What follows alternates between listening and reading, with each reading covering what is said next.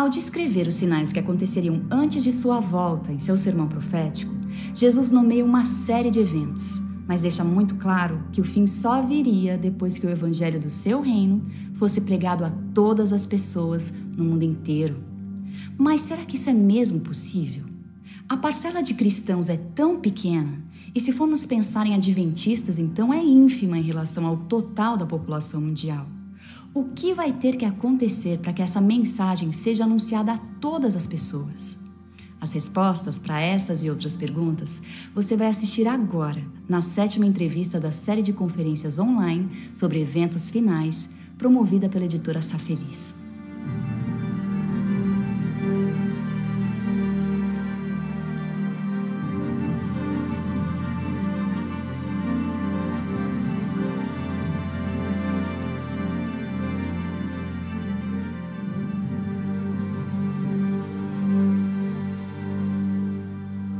Conversar conosco sobre a pregação do Evangelho a todo mundo, eu tenho o privilégio de receber o pastor John Bradshaw, teólogo, evangelista internacional, orador e presidente do Ministério Está Escrito nos Estados Unidos. Obrigada por estar conosco, pastor. Pastor, ouvimos dizer que para que Jesus volte, todo mundo terá que receber a mensagem do Evangelho. Mas existe base bíblica que sustente a afirmação de que o Evangelho será de fato levado a todo mundo antes que Jesus volte? Eu acho que esse é o assunto mais claro para apresentar, pois podemos dizer que temos uma base bíblica clara depois do próprio tema da salvação, depois do ensino sobre o próprio Jesus, ao levar o Evangelho para o mundo, vamos fazer isso da forma mais simples possível. Isso leva Jesus para o mundo, levando o presente da salvação para o mundo. Assim, a Bíblia nos diz algo que eu acho muito encorajador. Podemos olhar ao nosso redor e encontrar desencorajamento, se quisermos, mas a Bíblia diz que este Evangelho do Reino deve ser pregado em todo o mundo, como testemunha para todas as nações, e depois virá o fim. Então, quer gostemos ou não, a Bíblia é muito clara sobre tudo o que vai acontecer. Apocalipse, capítulo 14, as três mensagens angélicas. Então vi outro anjo que voava pelo céu e tinha na mão o evangelho eterno para proclamar aos que habitam na terra, a toda nação, tribo, língua e povo. Então, do ponto de vista bíblico, não há nada mais certo do que o fato de que isso vai acontecer. Agora, é claro, olhamos para o mundo ao redor hoje e se você é pessimista, quero dizer, eu poderia entendê-lo, mas eu não iria desculpá-lo.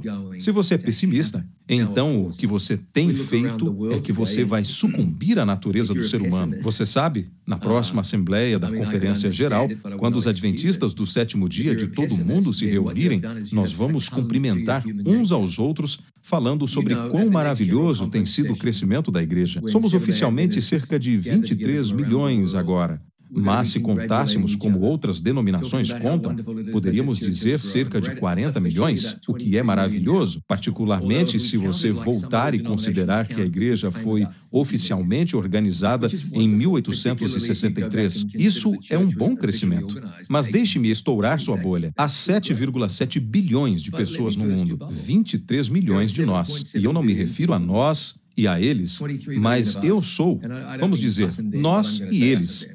7,7 bilhões de não nós. Então é um progresso maravilhoso. Mas eu entenderia o seu pessimismo se você dissesse, mas nós temos feito um progresso muito pequeno. Agora, não vou desculpá-lo por ser pessimista, porque estamos considerando algumas coisas. Estamos esquecendo que a Bíblia diz que isso vai acontecer. Você não entendeu como.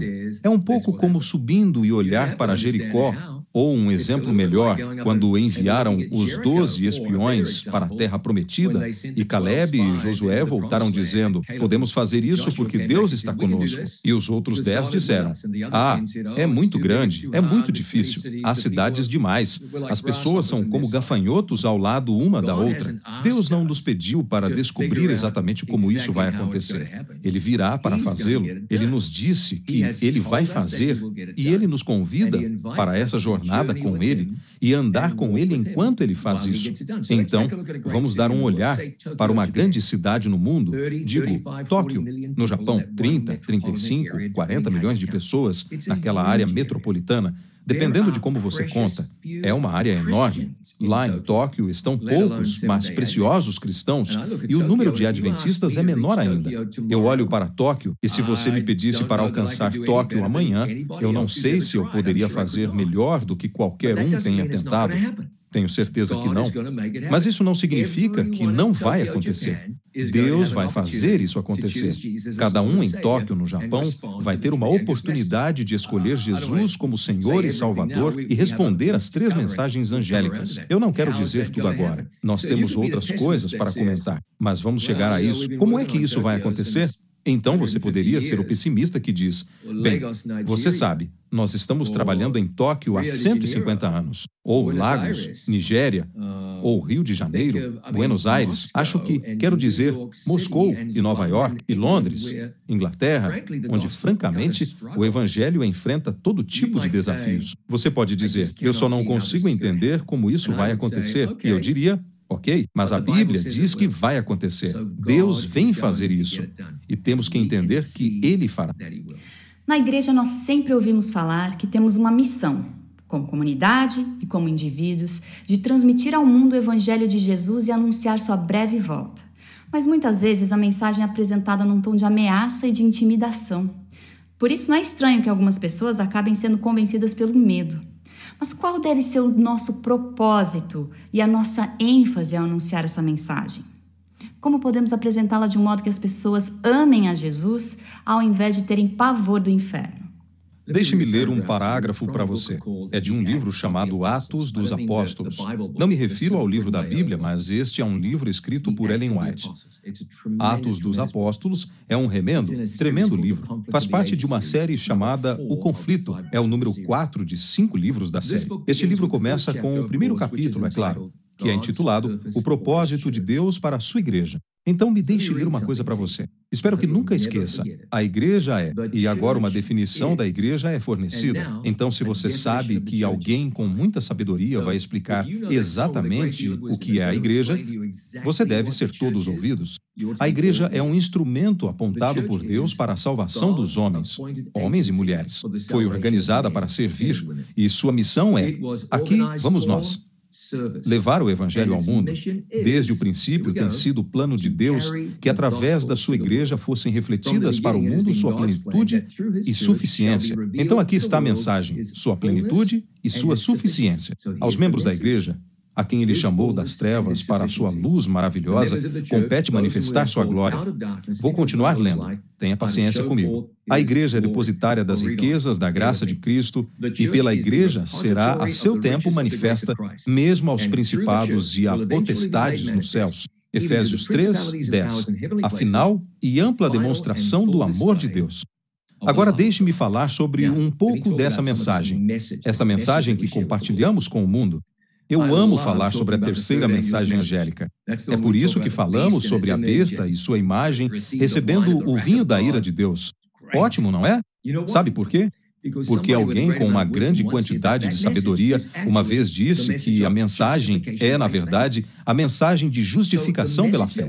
Então, a mensagem que temos que compartilhar com o mundo é uma mensagem de salvação pela graça por meio da fé em Jesus. Todas as outras complexidades da mensagem, ou seja, se você está lidando com dias que representam anos, ou animais que representam reinos, ou asas que representam guerra, se você está lidando com pessoas mortas que estão realmente mortas, um fogo infernal que queima pessoas até elas virarem cinzas. Tudo isso nos é fornecido para demonstrar que Jesus é o Salvador do mundo e Deus é amor.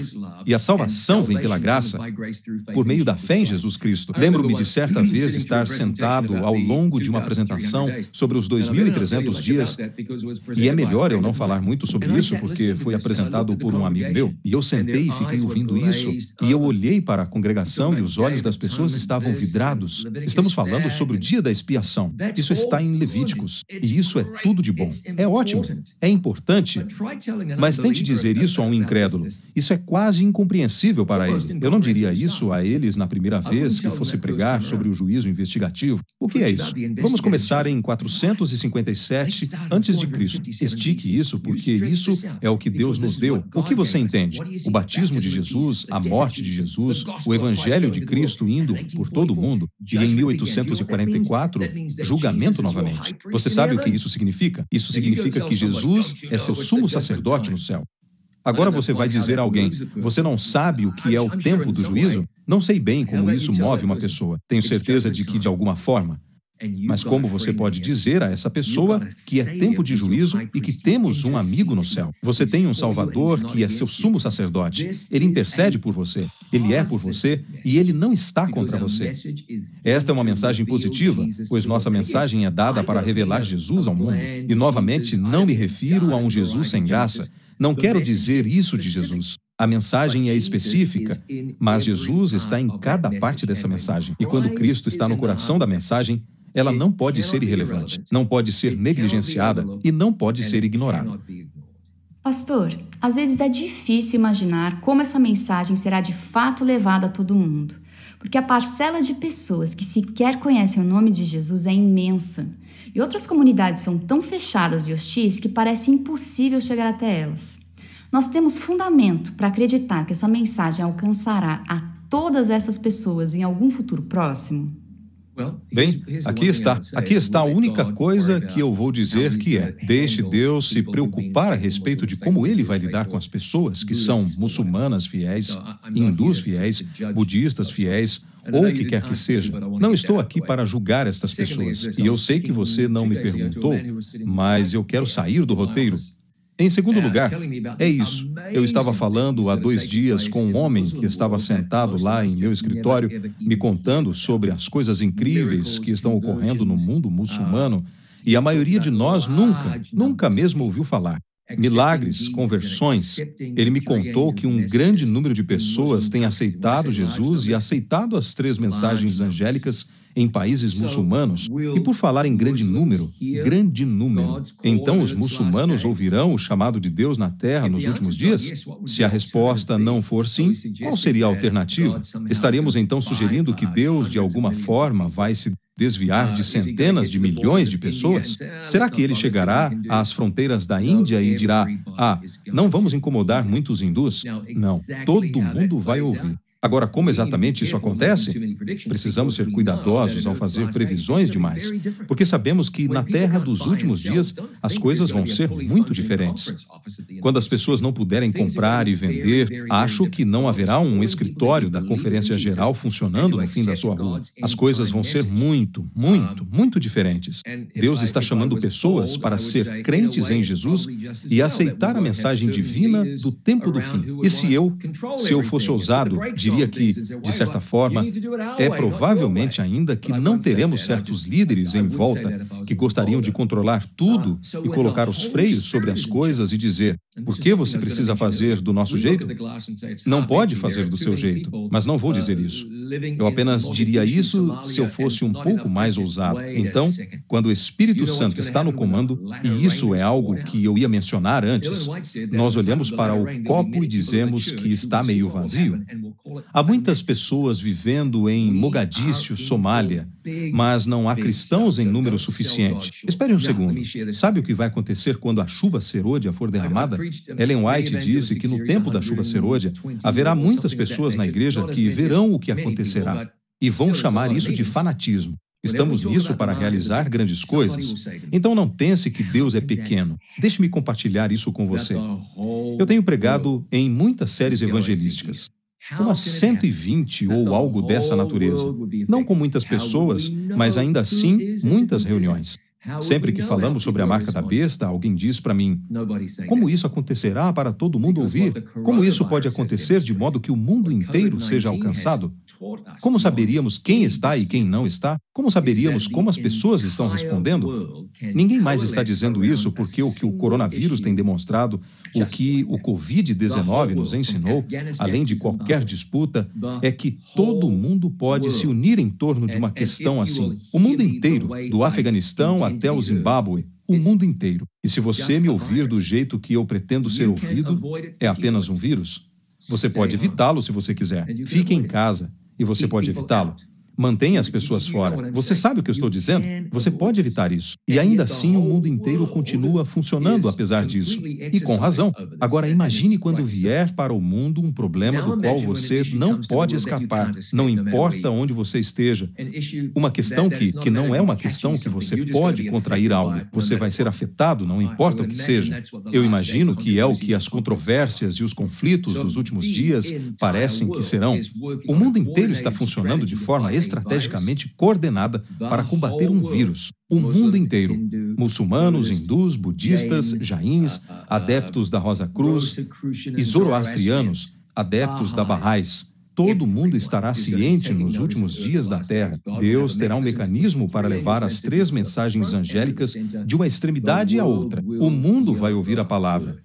Deus vai fazer isso, todo mundo vai ouvir. Então, minha jovem, são tempos emocionantes. Você está olhando para a sua cidade, você está dizendo: bem, não há pessoas suficientes. Aguarde, continue trabalhando para o Senhor. O jogo vai virar e a mensagem de Deus irá de uma extremidade à outra. Deus está prestes a fazer um grande, um grande trabalho. Que coisa excitante da qual podemos fazer parte. Então, qual é a minha parte nessa missão? Essa pergunta é muito importante. Então você já praticou esportes? Ok. Qual era o seu papel nos esportes? Eu cresci praticando esportes, jogando, e assim meu papel sempre foi estar no campo, sempre no campo jogando. Sabe, na minha idade, uh, eu não entraria mais em um campo de rugby. Faz muito bem para todos. Mas agora sou um espectador. Eu posso lhe dizer uma coisa: ser um espectador não é tão divertido como ser participante. Você quer estar lá no centro da batalha, na linha de frente, compartilhando Jesus. Seu papel, meu papel, nosso papel é compartilhar Cristo. Mas podemos fazer isso onde quer que estejamos. Uma forma é revelá-lo em nossa vida. Há muitas pessoas que querem compartilhar uma teoria da verdade, mas elas não possuem Jesus no coração delas. E isso não funciona bem. Então, queremos viver para Jesus, para conhecê-lo, não que isso fosse algo que conquistamos. Mas quando você o ama, ele derrama o espírito dele em sua vida. Ele conecta você a ele mesmo. Sua vida agora torna-se o trabalho da graça de Deus. Queremos mostrá-lo para o mundo, para ter em mente que o Evangelho eterno não é apenas a comunicação de uma mensagem, de uma teoria, é a transmissão de luz, é o compartilhamento da pessoa de Jesus.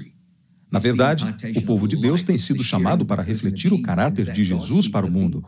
Apocalipse 18 diz que todo mundo será iluminado com uma manifestação do caráter de Deus. Então, nós vivemos para Cristo e buscamos compartilhar Jesus onde quer que estejamos, sempre que pudermos. Jesus disse: Vocês são minhas testemunhas. Esse é o nosso papel. Somos testemunhas de Cristo. E para finalizar, pastor, o que Deus está tentando nos dizer hoje, enquanto ainda é tempo de aceitar e anunciar a vinda de seu filho Jesus? Acho que a mensagem de Deus sobre a pregação do Evangelho para uma pessoa tem que ser agora mesmo. Nós poderíamos abordar isso a partir de várias direções diferentes. Então, me deixe dar você uma ou duas. Uma, agarre a sua fé seriamente. Antes mesmo de falarmos sobre pregar para o mundo, leve-a a sério. Conheça Jesus. Conecte-se com Jesus. Aceite-o em sua vida. Continue a se render a Jesus diariamente. A terceira mensagem angélica justificação pela fé ou justiça pela fé, recebendo a justiça de Cristo, não porque você a merece, mas porque, como Abraão, você acredita. Quando Abraão acreditava, isso era atribuído a ele pela justiça. Quando acreditamos, a mesma coisa acontece. Então, nós queremos entregar nossa vida a Jesus e fazer a oração que Jesus nos ensinou. Não seja feita a minha vontade, mas a tua vontade. Isso é muito importante. Em algum lugar perto de você hoje está alguém que não conhece Jesus, alguém que, se morrer agora, irá para o túmulo sem Cristo. Imagine que era seu filho. Imagine o seu filho deitado no acostamento de uma estrada em uma cidade distante, a vida dela ou a vida dele sendo drenada, e as pessoas estavam apenas passando e ninguém parava para ajudar. Você não estaria dizendo, por favor, alguém pare para ajudar meu filho? Ao nosso redor, Há pessoas deitadas no acostamento da estrada cuja vida está sendo drenada e alguém tem que parar e ajudá-las. Agora, nem todo mundo é ajudado exatamente da mesma maneira. E você foi dotado de uma forma que difere de outra pessoa. Você pode dizer, eu nunca me vejo pregando, mas eu posso ficar ao lado de alguém e ministrar para eles um a um. E, francamente, isso é o que todo mundo deveria estar fazendo em algum nível. Você pode dizer: meu dom é fazer amizade com as pessoas. E como eu faço amizade com essas pessoas, eu posso ter uma conversa e transformá-las para Jesus. Posso convidá-las para a igreja. Posso compartilhar um estudo bíblico. Posso dar um estudo bíblico. Somos todos dotados com diferentes maneiras. Jesus contou uma parábola em Lucas 16 na qual ele disse que deu a cada pessoa um talento ou talentos, e disse: Use-o até que eu venha. A palavra grega é pragmatismo de praga. Isso significa fazer negócios com isso. Então, até Jesus voltar, ele nos disse que deveríamos estar ocupados fazendo os negócios de nosso Pai. Então, descubra onde Deus está chamando você para trabalhar e ministrar para revelar o caráter dele. Vá lá e faça isso. Há um mundo para alcançar. Temos que alcançar este mundo ou morrer tentando. E você pode não ser designado para alcançar a todo mundo, mas há alguém em cujo caminho você foi colocado exclusivamente para emanar a luz especial. Que honra e que responsabilidade. Muito obrigada, Pastor Bradshaw. Que Deus continue abençoando seu ministério de chamar pecadores ao arrependimento. E que Deus ilumine a você também que nos assiste, para que você possa ser luz aonde estiver. Até a próxima.